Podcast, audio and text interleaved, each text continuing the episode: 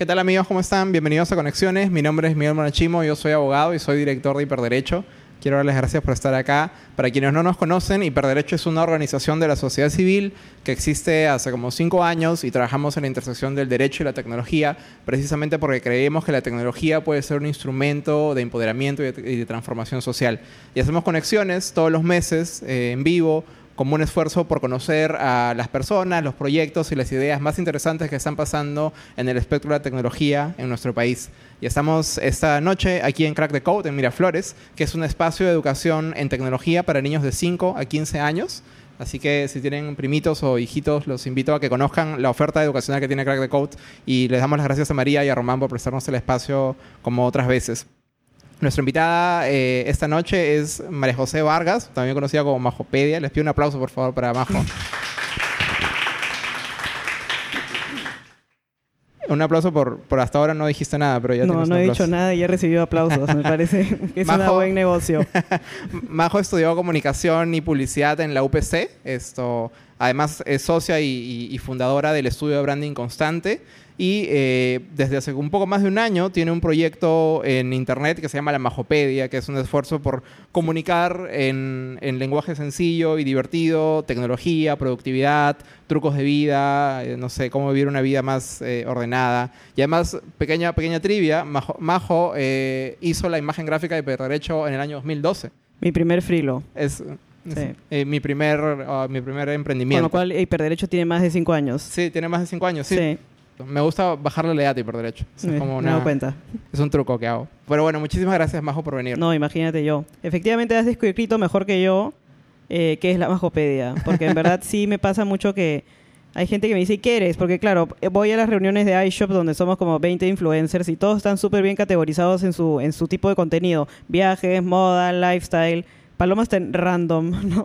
Y a mí, y claro, en random está ella sola. Y después estoy sentada yo y me pusieron en... ya, Soporte técnico. Mm, prácticamente, o sea, me, me, pusieron no, peor que random. No, ya no me acuerdo qué dice la diapositiva, pero este, sí a veces me pregunto yo qué es la majopedia. Y sí, ¿no? Es explicar, me he dado cuenta por la gente que me toca la puerta, es explicar en, en fácil lo que es quizá un poco más complejo para gente que no está familiarizada con ya sea tips de productividad o aplicaciones. Sí, ahora vamos a hablar un poco más de eso, porque yo creo que no es solo tecnología. No, no es solo tecnología. Esto, pero Majo, empezamos nosotros siempre conexiones con una misma pregunta a todos nuestros invitados, que es, eh, ¿cómo fue la primera vez que te conectaste a Internet? ¿Te acuerdas? Mira, claro que me acuerdo. este, felizmente yo siempre viví en una casa, somos bien tecnológicos en mi familia. O sea, mi papá tiene 67 años y es el forofo número uno de la nube desde que la nube existe. ¿ya? Entonces, cuando yo era chivola, soy la última de tres hermanos, teníamos una computadora, una compact del color de tu pantalón. Este, Estamos haciendo gran contenido radial. el este monitor botón, etcétera. O sea, mi primer encuentro con una computadora fue en el cole, la verdad. Fue con una, con ese, con unas esas iMac que eran Turtle. Ah, wow, pero tenían una iMac en tu colegio. Sí, estuve en la primaria en el Newton. Entonces, claro, tenía su buen lab de, de, de computación, pero no había internet. Entonces tú hacías los códigos de la tortuga y la tortuga tenía una, una tiza aquí, se supone, y ibas haciendo dibujos con, los códigos. Ese fue mi primer contacto con una computadora y en verdad me fascinó. Me acuerdo que las profesoras se peleaban para que yo esté en su clase porque yo le explicaba a la gente cómo hacer que la tortuga camine. Yo tenía cinco años, esto era kinder, mañas. O sea, era yo con lentes igualitas. Entonces, este, pero me acuerdo del internet cuando se te conectabas por el teléfono fijo y sonaba claro, por la... Sí, exacto. Y era carísimo. Era carísimo y yo me acuerdo que yo ya tenía mi correo Hotmail, que no sé con quién me escribía ya, pero tenía mi Hotmail, agarraba la ThinkPad de mi papá, me sentaba, enchufaba, enchufabas pues, ¿no?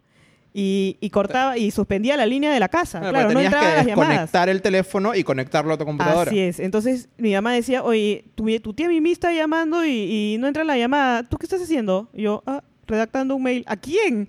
¿Qué es un mail, ¿verdad? Sí, que es un mail. Mañana mi mamá no tenía mail. Y este, pero lo que le reventaba era que era como estar hablando una hora por teléfono. Y en esa época las tarifas, pues. Mm. Entonces, y yo siempre me preguntaba, Majo, pero si estás redactando un texto, mañana puedes abrir text edit y escribirlo en text edit y de ahí pegarlo en Hotmail, pero no, yo quería sentir estar conectada por internet y es algo que es una memoria que yo continuamente tengo y es ¿para qué día antes me estaba tirando la plata de la conexión por, por, por teléfono? ¿no? Y en verdad creo que hicimos clic desde el primer día con el internet porque yo dije, oye, esta cosa nos conecta con... Me conecta con gente que no la tengo al costado, mañas, y me parece más chévere que el teléfono. Con ¿Y lo qué, cual... qué hacías en esos primeros mm, navegaciones de internet? En esas primeras navegaciones, eh, bueno, tenía, me acuerdo que tenía este mail que debe haber sido un Pokémon, man, ya debe haber sido tipo goldax64 arroba hotmail.com. O sea, me acuerdo de, de esa jugada cuando yo era chica, tendría tipo 7 años. De ahí no me acuerdo qué hago y de ahí ya salto a cuando tenía 9, 10 años y tenía mi Game Boy Color. Entonces, este, nada, tenía mi Game Boy Color, jugaba Pokémon, jugaba Zelda. ¿Qué versión de Pokémon jugabas? porque tenía Pokémon el amarillo. Después me compré el rojo o el azul, ya no me acuerdo cuál. Pero estamos hablando del año 98, 99. Y mi papá me trajo una guía, como un walkthrough, para ganar Pokémon Yellow o Red. Creo que era Pokémon Red. Y me di cuenta que tenía links. Entonces, habían foros en internet de gente de cómo pasar o cómo conseguir a tal Pokémon o cómo con este, hackear un poco, ir a Claro, mi signo, mi un, sig number. Un ¿no? walkthrough de Pokémon literalmente decía, llega a tal mapa y camina a tal Claro, esquina o sea, y espera sí. tantos segundos. Era Sí. como hacer trampa, era como Era como decía, hacer trampa. O sea, tenía un walkthrough que era más o menos oficial, que era el oficial. Mañas nunca te iba a decir cómo hackearte para cambiar un ratata por un, por un este, Mewtwo, ¿me entiendes? En cambio, este, me di cuenta que en internet había información adicional a la, a la oficial. Y, y nada, simplemente habían foros. Habían muchos foros de Final Fantasy, que juego que yo nunca entendí, nunca jugué, pero habían foros de Pokémon. Entonces me metí a los foros de Pokémon y comencé a interactuar con gente de otros países que me enseñaban a hacer los trucos. Y yo, como buena majopedia, en el colegio también tenía amigas que tenían Game Boy Color y no sabían pues pasar, pero ni de Pueblo Planeta. Entonces, este, yo les enseñaba cómo conseguir uno, cómo, cómo cuando, no sé, cómo, cómo jugar el juego, mañas yo misma, y gané varios amigos así, en- enseñándoles a jugar el juego, ¿no? Y si tuviste un interés tan temprano en, en la tecnología, ¿por qué no te mandaste a estudiar algo más hard en tecnología? O sea, en esa época no soñabas con Sí, porque ser tampoco... ingeniero o programadora. Claro, o sea, yo no era una persona que abría las cosas, o sea, sí era súper curiosa, soy súper curiosa, y efectivamente, eh, pero mi curiosidad no se fue por el lado de, de la herramienta, sino por el lado de yo qué puedo hacer con esa herramienta, ¿no? Entonces me di cuenta que era una, herramienta, una gran herramienta de comunicación y de expresión, ¿no? Y además, a mí siempre me han gustado las artes visuales, siempre he dibujado bien, en una época tenía cómics, ese es mi lado oculto que nadie sabe. que Ganaste un tengo. concurso Gané un de concurso cómics de la Católica. cómics de la Católica cuando estaba en quinto de media. ¿Cómo que nadie sabe? Bueno, tú me has guaqueado mi vida, pues, pero hay gente que... La gente corriente no googlea los nombres completos. Sí, gané un... Gané un una eh, en una semana en el cole, yo vivía en la planicie, agárrate. Entonces, solo esa semana solo dibujé, comí, dormí y quizá recé. Y el último día le digo a, a mi hermano Felipe, bro, ¿me llevas a la católica? o sea, desde, desde la planicie hasta la católica, sí, te llevo. Ya. Fuimos hasta la católica, o sea, a dejar en la mesa de partes de la Facultad de Letras. Y de la nada había ganado, pero bueno, eso es en paralelo, ¿no? Este, entonces me di cuenta que, que Internet era un medio de, para aprender y para comunicar. Entonces, a mí no es que me, me llamaba tanto la atención cómo funcionaban las cosas, sino que investigaba hasta lo que yo necesitaba, ¿no? Por ejemplo, eh, si quería una fuente y sabía que habían fuentes piratas, yo me buscaba todo hasta que encontraba, no, cuando no existía la Deep Web, encontraba el lugar donde estaba, encontraba el lugar donde estaban los códigos para poder pasar no sé qué del Nintendo, encontraba no sé qué, entonces lo buscaba porque al final sabía que siempre lo iba a encontrar. Entonces, desde, desde chica siempre tuviste esta pulsión o ese interés por, por entender las cosas y explicarlas, porque no solamente te las quedabas, ¿no? Decías que ya en el Sí, colegio sí. querías comunicarlo, pero es recién hace un año y algo en que conviertes esta, esta parte de tu personalidad en, un, en una presencia este, eh, permanente en Internet que es la Majopedia. Sí. Cuéntanos eh, el origen un poco del nombre. Mira, el origen del nombre es una chapa que me ponen en mi primer trabajo. En mi primer trabajo eh, entré en Infinito. Eh, bueno, para los que no saben, Que, Infinito que es... no es el canal No, no es el canal. Infinito, no, no es el canal 69, ¿no? El canal no es el canal Infinito. Infinito es una consultora de, de branding, o sea, un estudio de diseño que se volvió consultora de branding eh, peruano, que tiene como 10, 12 años funcionando y ha hecho marcas muy famosas como Bembos, Don Belisario, este, Paseo Colón, incluso ha trabajado con Level, este, Ésica, en fin, bastantes marcas locales muy buenas las ha hecho Infinito. Entonces yo entro a trabajar en Infinito, a practicar eh, como diseñadora eh, en el año 2011, así, 2012, y ese verano entraron, como que entramos varios practicantes medios como, como chancones. Entonces nos sentaban en una barra así, y era la barra de la sabiduría, porque estábamos yo, que sabía todo, porque soy una curiosa de miércoles, y estaba un amigo Iván, que casualmente ahora también está en el mismo comunal que yo, que sabía muchísimo de mitología. Entonces yo no sé nada de mitología, pero él sabía todo y yo sabía de todo lo demás. Entonces... ¿Y de qué manera resultaba útil el conocimiento de mitología? bueno, para el diseñador que me puede estar escuchando sabe que los días en una oficina con diseño son largos y a veces tienes que hacer tantas cosas técnicas que no tienes que estar todo concentrada, entonces conversas.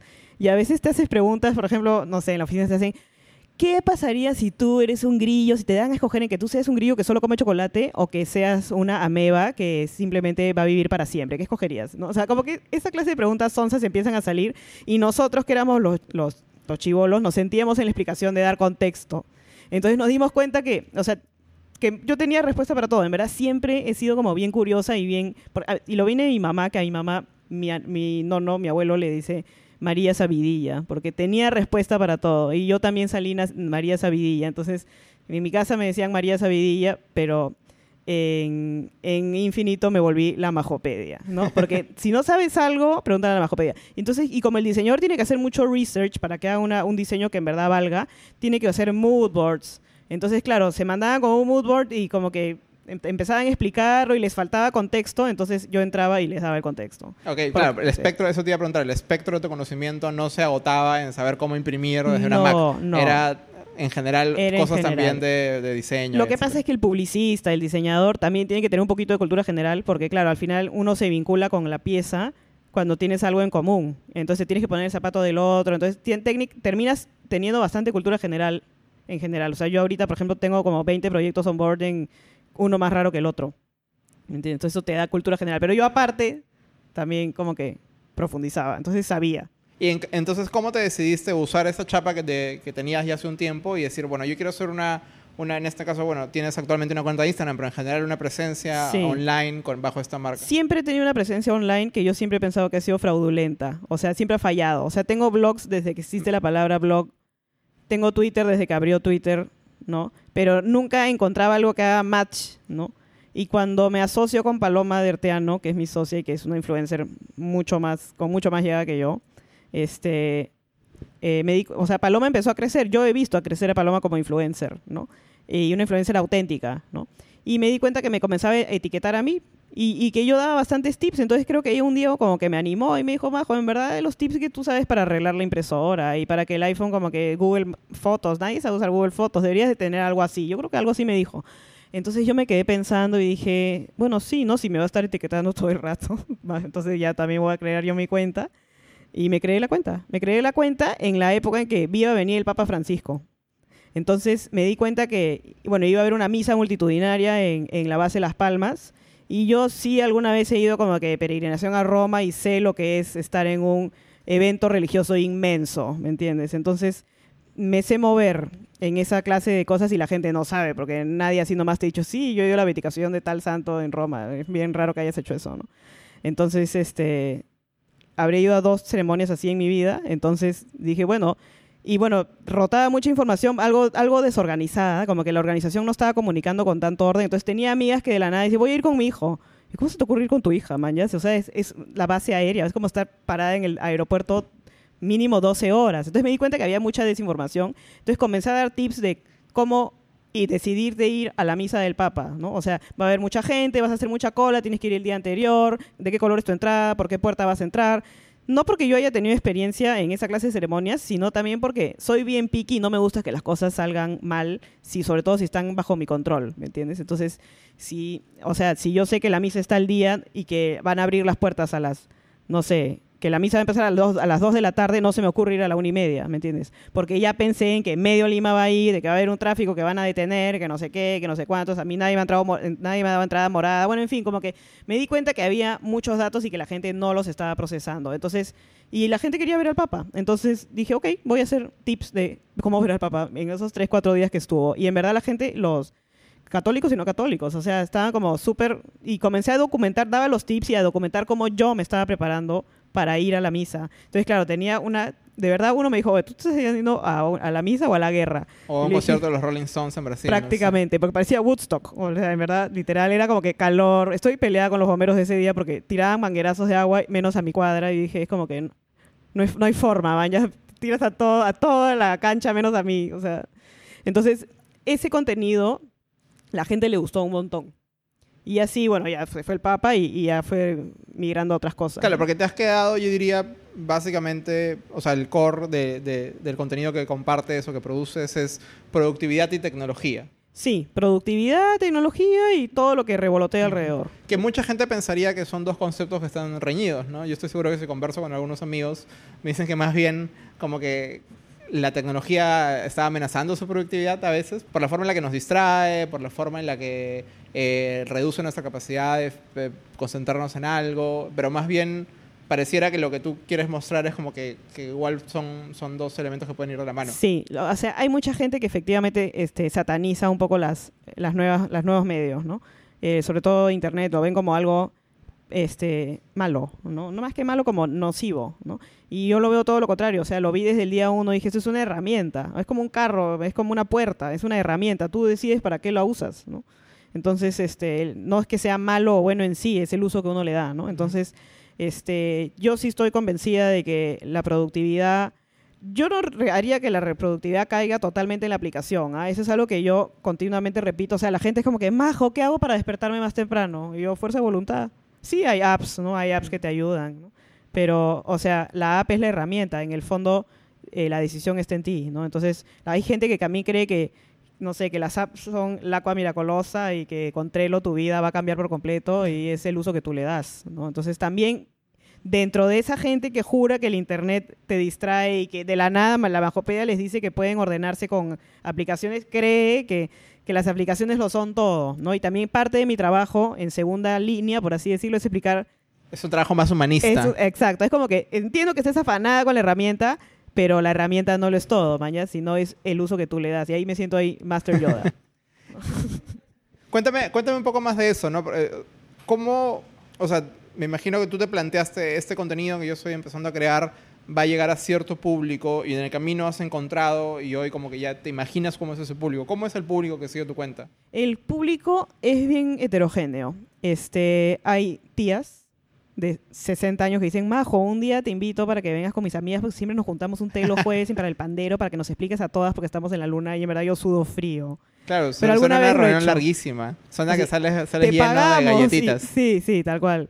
Y en verdad alguna vez lo he hecho con, con amigas de, de mi mamá o de mis abuelas, este, que llego ya te voy a enseñar a usar tu celular y es más, un día les hice como una clasecita porque estaban todas como en una vez y dije ya, ok, hice un PowerPoint y decía, ¿qué es GPS? ¿Qué es Bluetooth? ¿Qué es, no? Es la única forma, en verdad, hay gente que, tipo, que va a hacer visita a, a abuelitos, así, a albergues y les enseña a usar aparatos, o sea, es una forma de, es una forma de caridad. De ¿no? voluntariado, Sí, de sí. voluntariado. Pero bueno, este, sí, hay, hay tías, sobre todo ahí, yo te diría, este, la chica promedio, que tiene un iPhone Pero es mayoritariamente Punto. femenino, entonces... femenino, sí. Estamos hablando que es un público del 80% más o menos, el 60, 80% son mujeres. Que es, es algo muy interesante porque si yo conversaría con muchos periodistas de tecnología en Perú Son o en el mundo, no solamente los periodistas son hombres, Sí. sino que ellos te dirían que su audiencia o el público al que va dirigido, así ellos no lo quieran, tarde o temprano terminan siendo mayoritariamente hombres. Claro, pero acuérdate que yo no soy tan tequi. Entonces, eso es lo que me hace. Si yo fuese mm, full tequi, sería raro, ¿no? Porque usualmente el tequi es hombre, ¿no? Estoy pensando ahorita de Arturo Bogada, todos ellos son hombres, ¿no? Pero te hablan del hardware, del software. Yo no te voy a hablar de hardware y de software, ¿no? O sea, yo te voy a hablar del uso que le das al hardware o al software.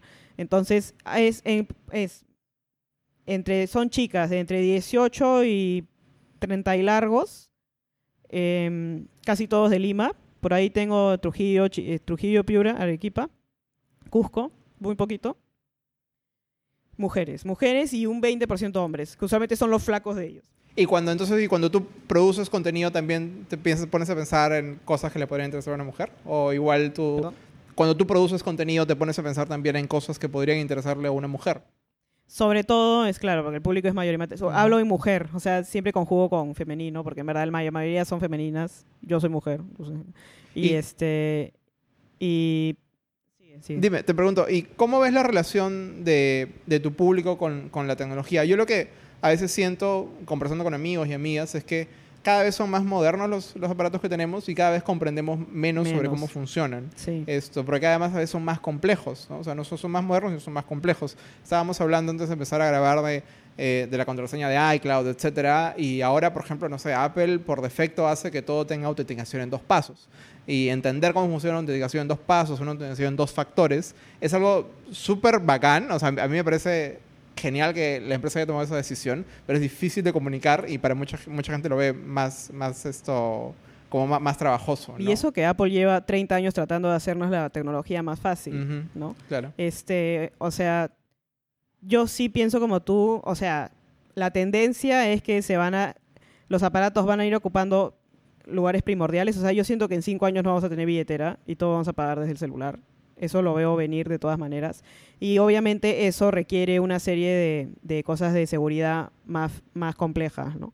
Pero mi público en verdad no, no se plantea tanto y, y justamente por eso yo siento que tengo que estar ahí para explicarles, ¿no? Para explicarles que la cuenta de iCloud no se comparte, ¿no? Para explicarles que, que el iPhone no se mete al agua, ¿no? Salvo que quieras perder tu Face ID. Entonces, eh, creo que eso contesta tu pregunta. Sí, pero y te digo, pero ¿y por qué piensas que, que la gente ha perdido esa curiosidad que, que tú o yo podemos tener en que- entender cómo funcionan las cosas? ¿Sabes qué? Yo no tengo respuesta a esa pregunta tampoco. Porque yo siento que si yo me voy a comprar una herramienta, tengo que conocer la herramienta de pieza a cabeza, ¿no? O sea, cuando me dieron mi primera Mac, porque en verdad me la dieron, sí, soy del 1%. o sea, cuando me regalaron mi primera Mac, no dormí esa noche. Simplemente miré todo lo que podía hacer con la maldita Mac, ¿no? Entonces, y había una app que creo que ya no existe que se llama Automator. Automator. Entonces, Automator. Yo le decía Automator. Entonces, de- era un programa que hacía las cosas por ti. O sea, te convertía los archivos de PNG en JPG. O sea, me parecía monstruo el es Automator. una forma de hacer scripting en, en sí, macOS. Sí, Sí, o sea, estamos hablando del 2007, ¿ah? sí. Automator. Entonces, este... Yo siempre que me daban una herramienta sentía la necesidad, no de desarmarla, el que desarma es mi hermano, pero sí de comprender, de comprender todo lo que hacía el aparato. Porque dije, si yo he pagado X dólares, o si me han regalado y que ha costado X dólares, yo tengo que sacarle jugo a esto, man. ¿ya? O sea, si hace música y yo no sé hacer música, no importa. pero Haré música, aunque sea un jingle, un MIDI, pero algo tengo que sacarle jugo. Y yo tengo que, que soy medio obsesiva con esos temas. Claro, siempre he pensado que la gente también debería hacer lo mismo, ¿no? O sea, si tú te has mandado a comprarte un Apple Watch y me dices que solo ves la hora, entonces hay algo mal contigo, man. ¿ya? O Sí. tienes demasiada plata en tu mano, o, tienes, o, o no tienes tiempo, ¿no? Y en verdad a mí eso siempre me ha descuadrado. Y en todo, ¿ah? Por ejemplo, no sé, gente que en noveno ciclo se entera que la universidad tiene gimnasio. No te pases, man, ya estás pagando un Dejar de dinero sobre la mesa. Claro, o sea, si estás pagando por algo, sácale el jugo. Yo me acuerdo que cuando compré mi primera Mac, estaba tan asustado con la idea de que en Perú no había quien lo arregle porque era algo insular, que esto me compré también un libro y me acuerdo que lo leía todas las noches para aprender cómo funcionaba. Exacto, y un sí. montón de cosas que aprendí en ese momento como todavía están presentes en el sistema operativo y es Sí. como esto, pero hablemos un poco más de eso porque claro, la gente tiene esta a veces esta relación adversarial o de enemigo con sus aparatos, que es como lo uso por donde sé y ay, es la típica que dice, ay, no sé qué apretado, no sé qué apretado, no sé qué va a Sí, pasar. sí, sí. Esto, y hay un montón de mitos urbanos eh, clásicos en- que son clásicos también, también de la Majopedia. ¿Te acuerdas de alguno? ¿Cuál es el mito urbano principal con el que, que la Majopedia combate? Tú Miles, dirías. miles de Miles. mitos, Que el sí. iPhone se mete al agua. Por ejemplo, bueno, lo del iPhone más que un mito es una malinformación, ¿no? Que también es un poco en parte en culpa de Apple. Y de la nada dice resistente al agua y bueno, dice, bueno, resistente al agua, ¿no? Pero en verdad es que lo puedes usar en la lluvia o que si te cae Coca-Cola lo vas a arreglar, pero no quiere decir que lo tengas que sumergir al agua, ¿no? Entonces, solo para que claro para el podcast, el iPhone no se puede sumergir El al iPhone agua. no se puede meter al agua salvo que no tenga un case especial, por favor. ¿no? Entonces, este, y claro, ves influencers que no voy a decir qué pienso de esas influencers que lo meten al agua, ¿no? Y, Bueno, y además ves un montón de videos ahora con estas cámaras de acción que son bajo el agua y dices, ¿cómo lo habrán hecho? Seguro lo han hecho Claro, con una- sí, lo con un iPhone. Claro. ¿con qué más? Pero, por ejemplo, un mito urbano es típico, es compré mi celular tengo que cargarlo hasta 100 para que la batería no se malogre. El primer día no se El primer usa. día no se usa, tengo que dejarlo hasta cero. O otro mito, muchos mitos con las baterías. La gente le tiene pánico a las baterías. Y claro, en su momento fue así, pero ya la tecnología ha cambiado y ya no es así. O por ejemplo, también alguien corrió la voz, porque eso me parece, de verdad, hay un lugar en el infierno para esta gente. pero de que la Mac tenías que usarla en ciclo 0, 100. O sea, batería 100, 0. Batería 100, 0. Entonces, cuando cargas tu Mac, no tengo idea, pero 0, 100. Y yo, esa gente no entiendo. O sea, malogras la Mac porque la Mac tienes que... O Tiene sea, ciclos de vida y cada que llega a Exacto, tiene cero es ciclos un de ciclo vida, menos. pero nadie sabe que las baterías tienen ciclos de vida. Entonces, mientras cuando tú la enchufas, lo digo por si la quien la escucha quizás no lo sabe, si yo trabajo con la Mac enchufada, este, no uso la batería y el ciclo no se gasta, entonces hace que la batería tenga más, más vida, ¿no? Eh, no sé si se aplica para las otras computadoras, porque para eso sí, yo doy un tip de Mac y aparece toda la colonia de gente de Android. Yo, yo he tenido Android antes, ¿sabes? He tenido mi- mis buenos Nexus y todo, me traía buenos Androids antes, porque no éramos muy... No, no aposté por el iPhone desde el día uno, porque me pareció que Android tenía una mejor propuesta, pero ahora me parece que ya, ya no, ¿no? Entonces, este, a lo que voy es que siempre que doy un tip de Mac aparece toda la, los del otro bando y a preguntar, y en el Android también se puede, y en la mi HP no sé cuántos también se puede, y yo, brother, en verdad no uso una computadora Windows de hace da- 12 años, creo. No tengo idea de lo que me estás preguntando, no tengo idea de cuál- la tecnología hacia dónde se va. Me parece un mundo tan caótico y desordenado el de Windows que no sé ni me importa. Esto, hablando justo de mitos urbanos y de, y de cosas que la gente cree, me imagino que además, como parte de tu, de tu presencia en línea, mucha gente invitas a- eh, muchas veces invitas a la gente a que te haga preguntas. ¿Cuáles son las preguntas más random que te han hecho? Por Ah, ahí- bueno, siempre el sentimental que me dices, Majo, mi flaca me ha pedido tía, me ha pedido tiempo.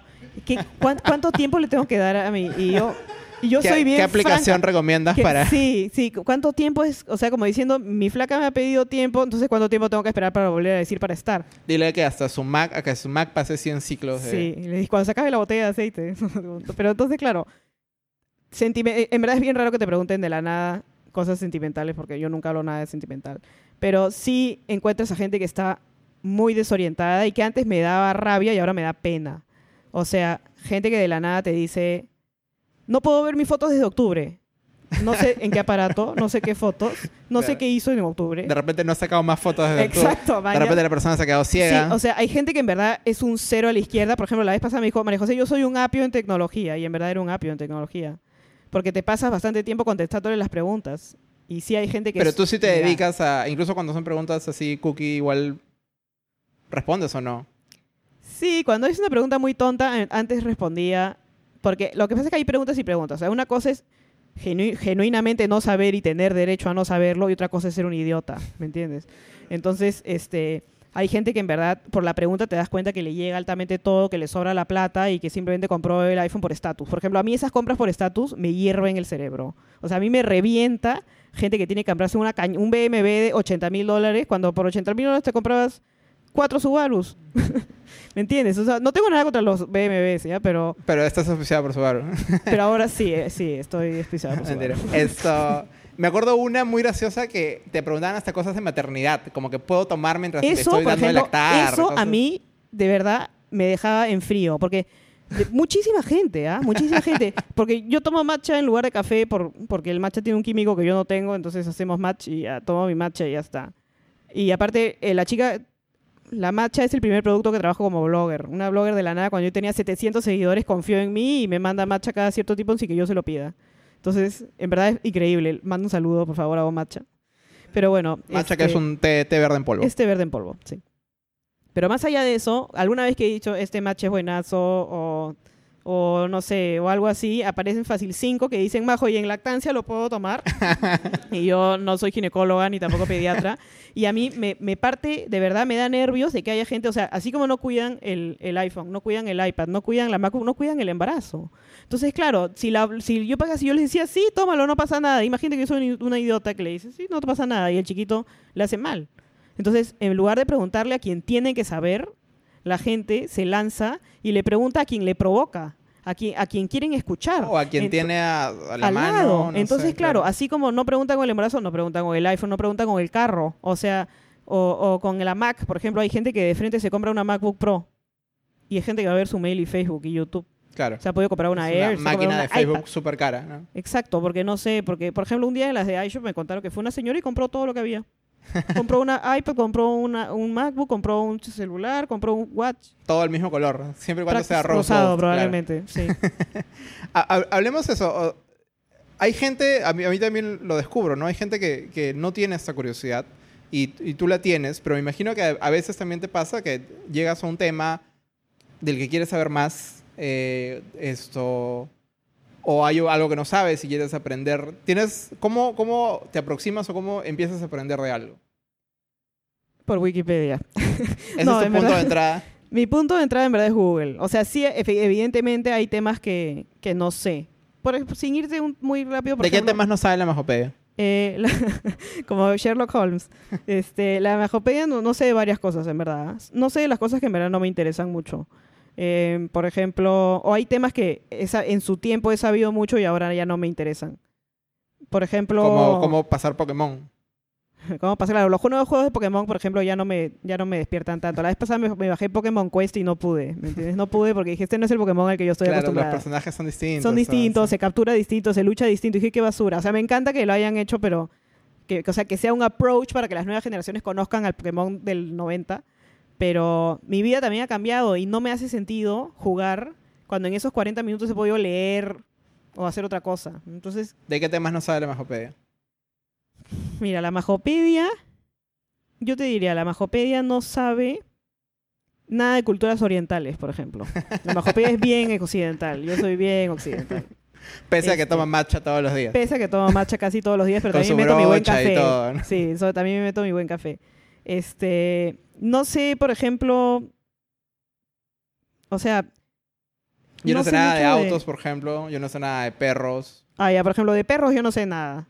Este, no sé nada de viajes, no me interesa. Hay gente que le fascina viajar. A mí Pese a que me- es un espacio perfecto para tus Para- de tenerlo todo controlado. Sí, de efectivamente, Tener las- instrumentos. Las sí. veces en que he viajado, evidentemente todo ha estado milimetrado, ¿no? Pero no soy una persona que digo, ay, ojalá, ya, ya quiero de una vez me ir. Ah, no, ok, ok. ¿me entiendes? O sea, no. Este, y, hay, y hay demasiados blogs de viajes, con lo cual ahí yo ni voy a entrar. Eh, otro tema, por ejemplo, que tampoco sé, obviamente, viajes, entonces obviamente no sé nada de playas paradisiacas, no sé nada de casinos, no sé nada de, de diversión. No voy al Nada de cine, diversión. no me interesa el cine. El cine me llega, me aburre. Series de televisión, sí. Cero. Tampoco. No, no aguanto. No aguanto las series, no aguanto la tele, no aguanto la- el cine, no voy al cine. O sea, sí, algo de cine sé, obviamente, pero prefiero verlo en mi casa, ¿me entiendes? Tengo, no tengo cuenta de Netflix. A mí me parece caro ir al cine. no sé. Eh, pues Sí, o sea, cuando te puedes, puedes ver Netflix y hacer cancha abajo en tu casa Ok. y, estar con unos amigos, trae. ¿Y de qué temas no sabes nada, pero te gustaría saber?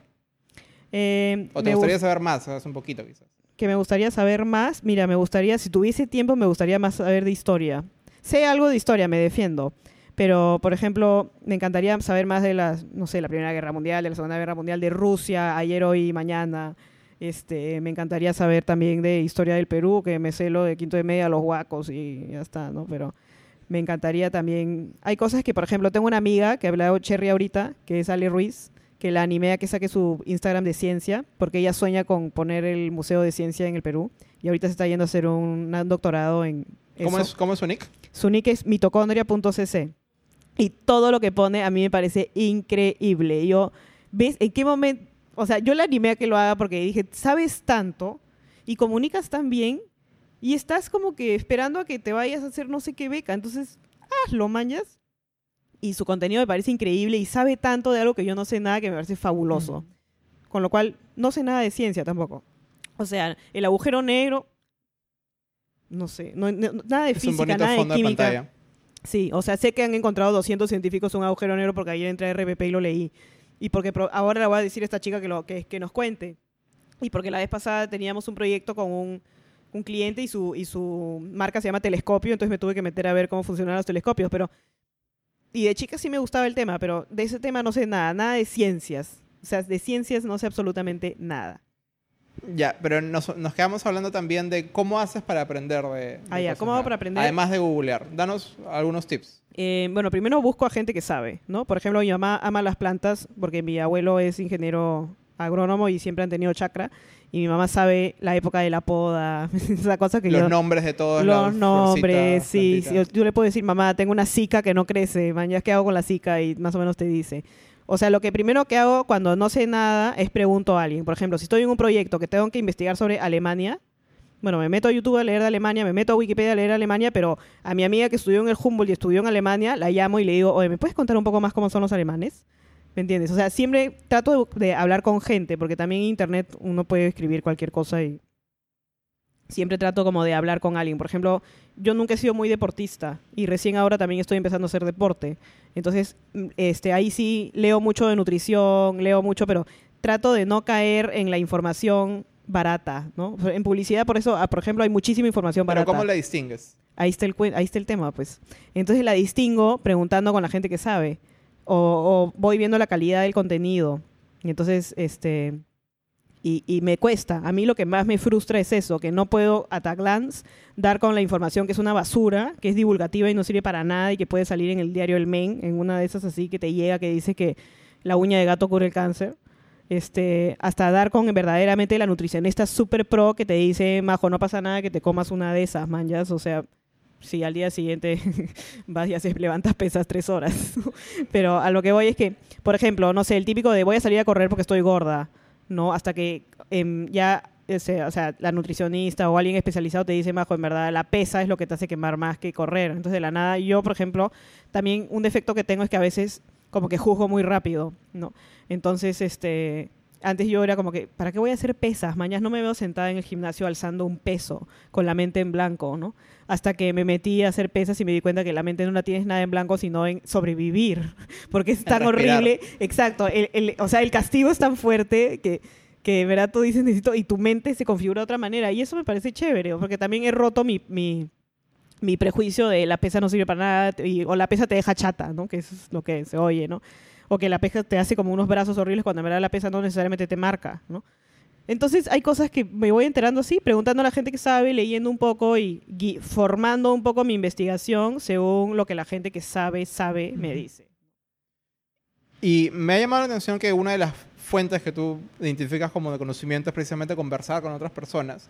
Porque la majopedia, yo diría, es por sobre todo un medio oral, Sí, y yo... antes que escrito. Sí, Y, y, eso quiero, queremos que, ah, queremos, quiero que hablemos ahora, que la majopedia, su principal outlet es Instagram, ¿no? Esto, y ni siquiera poner fotos en Instagram, que pones algunas, pero sobre todo usar este formato de las historias efímeras o las stories, ¿no? ¿Eso fue deliberado? ¿Es igual también te, te copiaste de, de Paloma? O, más que o- copiarme de Paloma, ha sido, un ha sido la única forma de sobrevivir en el medio. O sea, yo soy una persona muy escrita, muy como que, o sea, si mi mente está así, es estructurada, es porque la universidad lleve cuatro redacciones que me ordenaron la cabeza y las agradezco, agradezco la paliza que me pegaron en esas cuatro redacciones. Y este, y siempre mi approach a los, a los blogs, etcétera, siempre ha sido escrito, siempre.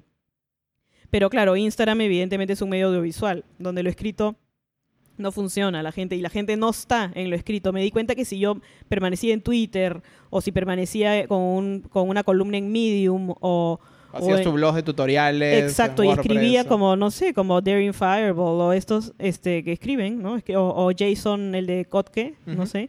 O sea, siempre han sido blogs que, que he leído mucho, pero era leído, ¿me entiendes? O sea, en el almuerzo yo no era la chica que veía YouTube, yo era la chica que leía. Y yo siempre me siento mucho más cómoda escribiendo porque ordeno mejor mis ideas. Este, pero cuando llegas a la plataforma donde está todo el mundo y tienes que poner tu cara ahí, sea bonito o no, al inicio a mí me daba roche hablar por la calle con el celular y me acuerdo que vi un video de un youtuber diciendo, se te va a pasar el roche. Y- A mí me daría miedo que me atropellen. a mí también, sí. En verdad sí, sí tienes que tener cuidado. A mí más miedo que me roben el celular. ¿no? Pero sí es verdad, para mí fue un struggle porque en verdad soy una persona que prefiere escribir. O sea, no me llames por teléfono, mándame un mail, ¿me entiendes? Este, pero sí, para, para adaptarme al medio he tenido que, que vencer un poco el, el- la incomodidad de tener que grabarme hablando. Y el filtro de pizzas me ayuda, porque claro, me voy, me voy viendo las pizzas y me entretiene y, y aparte tiene, me, me matiza la cara. También eso me ayuda, porque claro, al inicio es, pucha, máquina, ves tu cara ahí y es como que no me voy a maquillar, no hay forma que me van a maquillar, pero también Instagram es para ver cosas bonitas, nadie quiere ver un rostro horrible, ¿no? Entonces dije, bueno, ya al menos me- el filtro de pizzas ya te tapa un poco y ya te homogeneiza la cara y ya se ve bien. Pero al mismo tiempo me parece que es una decisión, quizás yo lo veo con ojos muy pesimistas, pero no es una decisión peligrosa si le estás poniendo tanto eh, esfuerzo a lo que haces, hacerlo en un medio donde el contenido por definición es efímero, lo puedes archivar y todo, Sí, sí. pero esto, o sea, tarde o temprano va, de- va a dejar de ser la red social popular, ¿no? Entonces, Sí. no sé cómo se va a aportar eso. Estás grabando todos tus videos y diciendo, la próxima que sale la siguiente ya tengo todo el texto de backup. No, porque para la próxima que los necesite ya probablemente la herramienta cambió. O sea, mi misma, mi misma, tengo un artículo de cómo hice mi tesis y los links a SciHub evidentemente ya no son válidos, porque. SciHub evidentemente como es pirata, supongo que irá migrando de servidor en servidor, ¿no? Entonces ya hay gente que me dice, Majo, los links a SciHub ya no funcionan, pero el, el artículo de la tesis las ha enseñado a valerse por sí mismas y ellas mismas, pero ya encontré el nuevo plugin. Cosa que eso me parece súper chévere. Pero sí, yo también a veces me pregunto, con Paloma también a veces nos preguntamos hacia dónde va todo esto y cuál es la plataforma más estable. ¿No? Por un lado, sí, yo pienso que sí, Instagram es, es efímero, pero por otro lado acaba de ser comprado por Facebook. Entonces, en ese sentido, probablemente la plataforma empiece a complicarse un poco más y sea como el nuevo Facebook. Claro. Con lo cual va a ser como en unos cinco años como el YouTube, ¿no? O sea, la vieja confiable que está ahí, que es difícil de interactuar, pero está ahí. Con la diferencia que no se puede googlear. Eh, claro, para mí eso es un, es un stopper bien grande, ¿no? Sobre todo a mí que me... Sí. Y eso Es- te, te quería preguntar, entonces, porque tú empezaste Majopedia y ahora está en Instagram, pero tienes ganas, has hecho algunos intentos con YouTube, has hecho, Sí. has, has hecho algunos intentos con blog post, pero ¿cómo te imaginas evolucionando el proyecto? Bueno, una cosa es cómo me imagino, cómo quiero imaginarme y cómo voy a tener que imaginarme, ¿no? O sea, a mí me encantaría tener un blog escrito, eh, aunque me toma más tiempo, pero igual el peruano es el latino, ¿no? El latino es muy sensorial, el latino no lee, ¿no? Entonces yo sé que si me pongo a escribir me va a leer un grupo de gente, pero no todo el grupo de gente. No puedo ser masiva si leo, ¿no? En cambio, en, en audiovisual puedo ser masiva. Y a mí lo que me interesa es ser masiva, porque en verdad estoy dando tips para que no malores tu celular. Claro, y además el, probablemente el tipo de público al que, al que le sirven más tus tips, ¿no? Es el tipo de público que, no sé, está suscrito a un lector de RCS o algo así, ¿no? No, evidentemente nadie está, nadie ha usado Google Reader en mis followers, evidentemente. Ni Feedly, ni Pocket, ni nada de esas cosas, ¿no? Y am, ¿cómo es tu relación con Instagram en general? A mí me da un poco de miedo Instagram como aplicación, ¿sabes? Siento que es como un vortex de tiempo y de atención y etcétera. Me Es un siento- agujero negro. Me siento como un niño en una juguetería, me siento que siento que están haciendo algo con mis sentidos. Es el feeling que yo tenía cuando era chica con una ruma de libros o con mi Game Boy Color. O sea, si no sabes cortar, se te puede ir toda la tarde. Ahora, fe- felizmente, el iPhone al menos tiene estas herramientas que te dicen, oye, ya vas dos horas. ¿Tú las usas? Sí. sí, yo tengo configurado para que dure una hora, creo. Una hora o 45 minutos. Claro, que se me van contestando messages. Entonces, Haciendo eh, tu propio contenido. haciendo mi propio contenido, claro. Tampoco no es que yo pierda mucho. Sí, últimamente donde estoy como que perdiéndome un poco es en YouTube. Porque hay muchas cosas buenas en YouTube y yo la verdad es que no. Eh, y ahora como acabo de firmar con Subaru, entonces estoy viendo bastantes de, de videos con tu Reviews de carros eso. Reviews de carro, pero bien hechos, ¿no? Porque hay un mexicano que es aburridísimo, pero después hay otro, un gringo que es muy gracioso y que re- hace reviews de los carros más inéditos que hay. Entonces, como soy un poco obsesiva, a veces me obsesiono con el McLaren F1 que tenía, pucha, este, Mr. Bean. Entonces, de la nada, estoy leyendo de Mr. Bean cómo chocó su McLaren F1 y... Y estos, estos intereses satélite de la Majopedia, como carros o deporte o, o té verde, eh, son simplemente reflejos de lo que te debe interesando. O es que. O brownies, has hecho, tienes una serie famosa de, Sí, de reviews de brownie de Lima. brownies. Un poco de todo. Eh, los carros me han gustado desde que tengo uso de razón. O sea, si por un lado estaba de chiquita, estaba con la computadora, si no estaba en la computadora, estaba mirando pues revistas de carro, ¿no? Eh, y en mi casa fresh, o sea, nunca nadie me dijo, María José, los carros son para hombres. En mi casa siempre todos han leído mucho. Este, y también son medio fierreros. Somos como que corredores de carros frustrados. ¿no? Por ejemplo, mi abuelo eh, tenía una moto Ariel de cuatro cilindros. Cuatro cilindros, un Toyota Yaris tiene cuatro cilindros. Calculo una moto hace 80 años. ¿no? Y, las po- y iba por todo el malecón y los policías lo paraban para que, para que les enseñe la moto. ¿no? Y después lo dejaban libre. Y la moto yo la he encontrado porque un día me obsesioné en dar con la moto. Porque era una Ariel, no sé cuántos, y había una Ariel así en Breña, sin árbol de levas, con lo cual inútil. Pero siempre me han gustado los carros, siempre. Entonces, tú me enseñas un faro y yo te digo ese faro, te digo el año, el modelo. Ah, wow, la ¿en serio? Sí, y soy muy obsesiva con eso. Eh, tú decías que había como dos futuros de la Homopedia, uno de lo que probablemente termines haciendo y otro que lo que te gustaría. Lo que te gustaría es el escrito y qué es lo que probablemente termines haciendo. Audiovisual. Probablemente siga en la plataforma siguiente. O sea, ahorita está sonando mucho TikTok, ¿no? Yo me, ya me bajé TikTok, Que pero... es para niños, para que hagan voiceover de canciones. Más o menos, sí, pero todo me pareció tan insulso, o sea, tan como... Pero hay Dije- un fit social, hay un aspecto social de eso. No me relacioné tan bien con la app. Me sentí igual que, que Snapchat, o sea, que dije, ya, mm, no me sentí cómoda. Y de momento, o sea, yo supongo que va a salir algo nuevo, que no es TikTok. Yo supongo que va a salir algo nuevo porque quieras que no, como Facebook ha comprado Instagram, Facebook va a empezar a Facebookizar Instagram. Y yo creo que eso va a hacer que las nuevas generaciones no entren a Instagram, ¿no? Entonces, yo creo que va a migrar. Pero de todas maneras, estoy segura que la siguiente. O sea, estoy hablando de masiva, ¿no? Porque existe Twitch, existen como estas subculturas que están en estas, pero no, no estoy hablando de eso, estamos hablando de lo masivo. Eh, yo creo que va a aparecer un nuevo Instagram súper sencillo, tipo Snapchat, eh, que, que va a reemplazar la plataforma y probablemente migremos, ¿no? Pero no sé cuándo va a pasar esto ni dónde, pero a mí obviamente, como te digo, más cómodo es tener mi blog, redactar, etcétera, pero lamentablemente tienes que estar en, en, en donde está la gente, ¿no? Y la gente está en lo que está de moda. Y ahí están las marcas también. Y ahí las marcas están entrando con fuerza. O sea, hay gente que ya vive de esto, Ujú. que recibe un sueldo, ¿no? Entonces, o sea, que la marca te, te paga en, en- te paga y te da canje. Entonces, claro, si sumas siete marcas ya tienes un sueldo. ¿Y cómo, es mi última pregunta, tú que tienes una, una visión tan cínica y al mismo tiempo informada de muchas cosas, ¿cómo gestionas tu relación eso con, en tu nueva vida de persona pública, en donde las marcas se te acercan para colaboraciones? Eh, ¿Cómo defines tus límites? Mira, tampoco no me temo tanto trabajo porque la ventaja es que soy un bicho raro, ¿ya? O sea, no soy la influencer plástica de Instagram perfecta, que está de peluquería siempre, linda, modelo, que en su Instagram todas sus fotos son de ella, ¿no? Este, ella regia en Bali, ella regia en Grecia, ella regia en Caballos de Paso, ¿no? No soy esa influencer. Tú estás arreglando un fierro. Yo estoy arreglando, un, yo estoy limpiando la guantera, ¿me entiendes?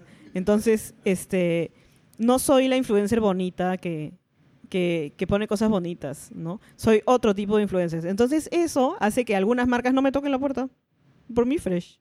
Y más bien me tocan la puerta marcas e incluso iniciativas bien chéveres. Y eso es lo que ha hecho que yo en verdad me anime y siga, porque en verdad a veces me harta. A veces me levanto y digo, "Ay, no quiero hacer esto.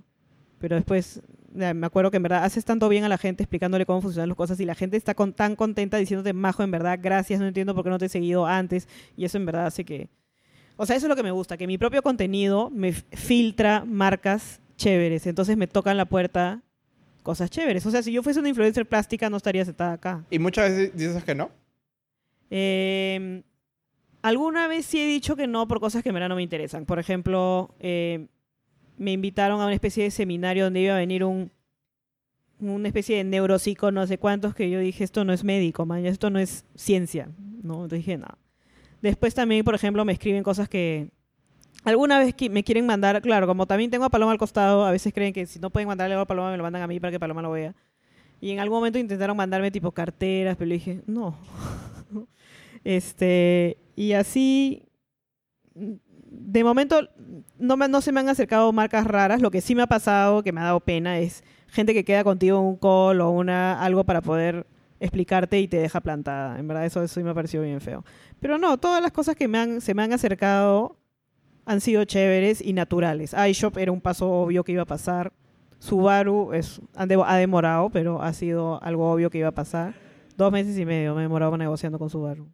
Un, un, un, un problema, y esto prometo que es mi última pregunta, esto, un problema que nosotros en Hiperderecho estudiamos y, y monitoreamos bastante es cómo estas comunidades en línea que se están construyendo, que, permiten tantas cosas eh, tan geniales como el aprendizaje, la, la- la compartición, también a veces son el caldo de cultivo para muchas actividades negativas, como puede ser la violencia, la agresión, y sobre todo como tú como mujer, a- ser- tener una voz tan pública, además una personalidad tan definida, no, no, no, tan- no has tenido malas experiencias de gente que te diga cosas, o no- porque además como dices, si tu público es femenino, me, me daría mucha, mucha curiosidad ver qué tipo de experiencias has tenido. Eh, o sea, experiencias negativas muy pocas. O sea, para mí una experiencia negativa es que te saquen blanquitos out of context. Porque justamente uno piensa que sale ahí gente que está eh, desconectada de la realidad en la que vive y yo no me considero una persona que está desconectada en la realidad que vive. He hecho voluntariado consciente, o sea, no el voluntariado de el burgués que le da a alguien, sino un voluntariado bien hecho desde que tengo 15 años, solo que no lo publico mucho. Y este, mi he vivido en provincia dos años y estudié eh, los estudios generales letras en la Universidad de Piura en Piura. Eh, entonces he vivido en provincia, tengo familia que vive en provincia, como que, o sea, sé lo que es vivir en el Perú, sé. Entonces, este, no vivo a la espalda de, no vivo un mundo rosa, ¿no? Entonces, cuando ahí viene gente que dice que, cree- que te juzga y cree que vives en un mundo rosa, en verdad friega, ¿no? Pero en verdad, claro, trolls siempre, siempre hay alguien, siempre hay alguien que aparece y dice, tú, oye, pero si tú eres la entonces ¿por qué le contestas? O sea, hay gente que no entiende el sarcasmo y en verdad eso es bien triste, porque no sé cómo viven en la vida. Este, y eso es bien feo, ¿no? Eh, trolls de ese tipo. También, por ejemplo, la última vez, típico que se pierde un perro y lo subo porque me da pena. Eh, y ahora subí un, subí un celular y decía WhatsApp, puedes mandar WhatsApp para ubicar al perro. Y la chica me dijo, "Mofa, Majo, por favor, bájalo porque no sé la cantidad de cochinadas que me está escribiendo el WhatsApp. y dije, no puedo creerlo, mañana. O sea, esa gente viene de mi, de mi fanbase. O sea, o sea, hay algo que estoy haciendo mal. No hay gente que simplemente jode. O sea, no, no, no, no me entra en la cabeza que un padawan escriba cosas horribles que ni siquiera le dije, ¿qué- ¿me puedes decir qué cosas? Porque tampoco, o sea, ¿me entiendes? O sea, y no me dijeron qué cosas, con lo cual deben ser bien feas. Claro. ¿no? Entonces, en verdad mis únicos tragos amargos han sido blanquitos out of context, eh, que en verdad ahí me hace horrible. ¿Qué te sacaron haciendo? No, no, Porque no, lo que me pasa perdí es que, esa parte. Claro, también soy consultor en branding y cuando el banco, hay un banco que ahorita se acaba de rebrandear como el Banco Pichincha, ¿no? Que es un banco, creo que es ecuatoriano, o Ujú. chileno, no ecuatoriano, y la operación en Perú se llama Banco Pichincha. En verdad, yo dije, no debería llamarse Pichincha porque en verdad la gente le va a decir chincha o le va a decir pichi o cualquier cosa. Mañana es como muy fácil de trolear, ¿no? Pero yo mencioné chincha porque, porque bueno, o sea, no, no porque me parezca despectivo. O sea, mi familia es de chincha. ¿Me entiendes? O sea, mi familia es de esas familias que están en Chincha hace 300, 400 años. Entonces no hay forma que yo hable mal de Chincha. Mi mamá es chinchana. Entonces, este, la gente entendió que yo estaba hablando despectivamente de Chincha, la ciudad de los campeones, ¿no? Y eso a mí me, me fregó, me, me dolió porque por un lado yo me identifico con esa ciudad y por otro lado me parecía súper injusto. Bueno, y Paloma me dijo, Marcos, a mí me sacan el blanquitos auto contes a cada rato. Y alguien que me animó también fue Rocío Diestra, la ilustradora, me dijo, María José, a mí también me sacan blanquitos autos context. O sea, como que gente que nada que ver está en blanquitos autos context. Que justamente la gracia es esa, que es out of context. Pero yo a veces pienso, no sería capaz de gastar tiempo y esfuerzo en burlarme de otra persona mal. O sea, el sarcasmo es una especie de burla, pero es, es un pinchazo para que te des cuenta. En cambio, joder por joder. O sea, seas el, un troll de Twitter o...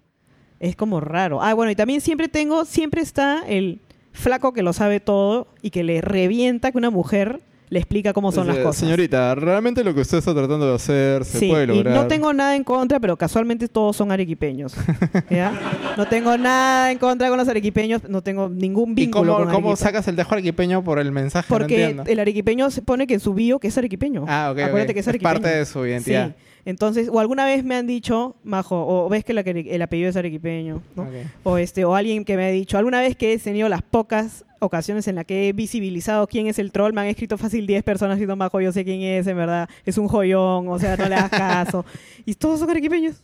Entonces este Ya sabes dónde no ir a dar tus, tus, tus no creo que no pero ahí cuando un día me quejé salieron los characatos a decirme no que sí era bienvenida en la ciudad blanca Genial, Majo. Muchísimas gracias por estar acá. Cuéntanos finalmente para quienes nos están escuchando cómo pueden seguir tu trabajo, tu contenido. Eh, yo estoy en Instagram como lamajopedia Arroba la Majomedia. Arroba lamajopedia. Sí, de momento no tengo, bueno, Estoy en Twitter, pero no lo uso porque Twitter está muy, muy virulento, Está muy lleno de haters. muy lleno de haters. y tengo un canal de YouTube que tiene polvo.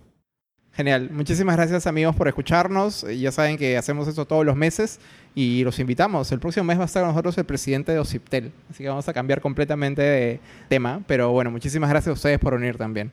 Gracias.